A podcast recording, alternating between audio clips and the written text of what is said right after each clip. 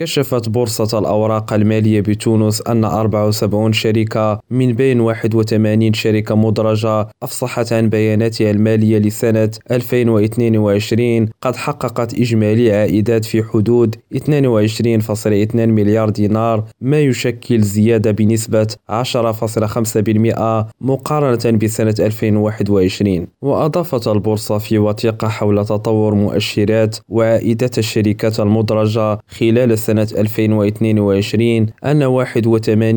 من الشركات التي أفصحت عن نتائجها أي 60 من أصل 74 شركة تمكنت من تحسين رقم أعمالها مقارنة بالسنة التي سبقتها. يونس أكريم ريم راديو تونس.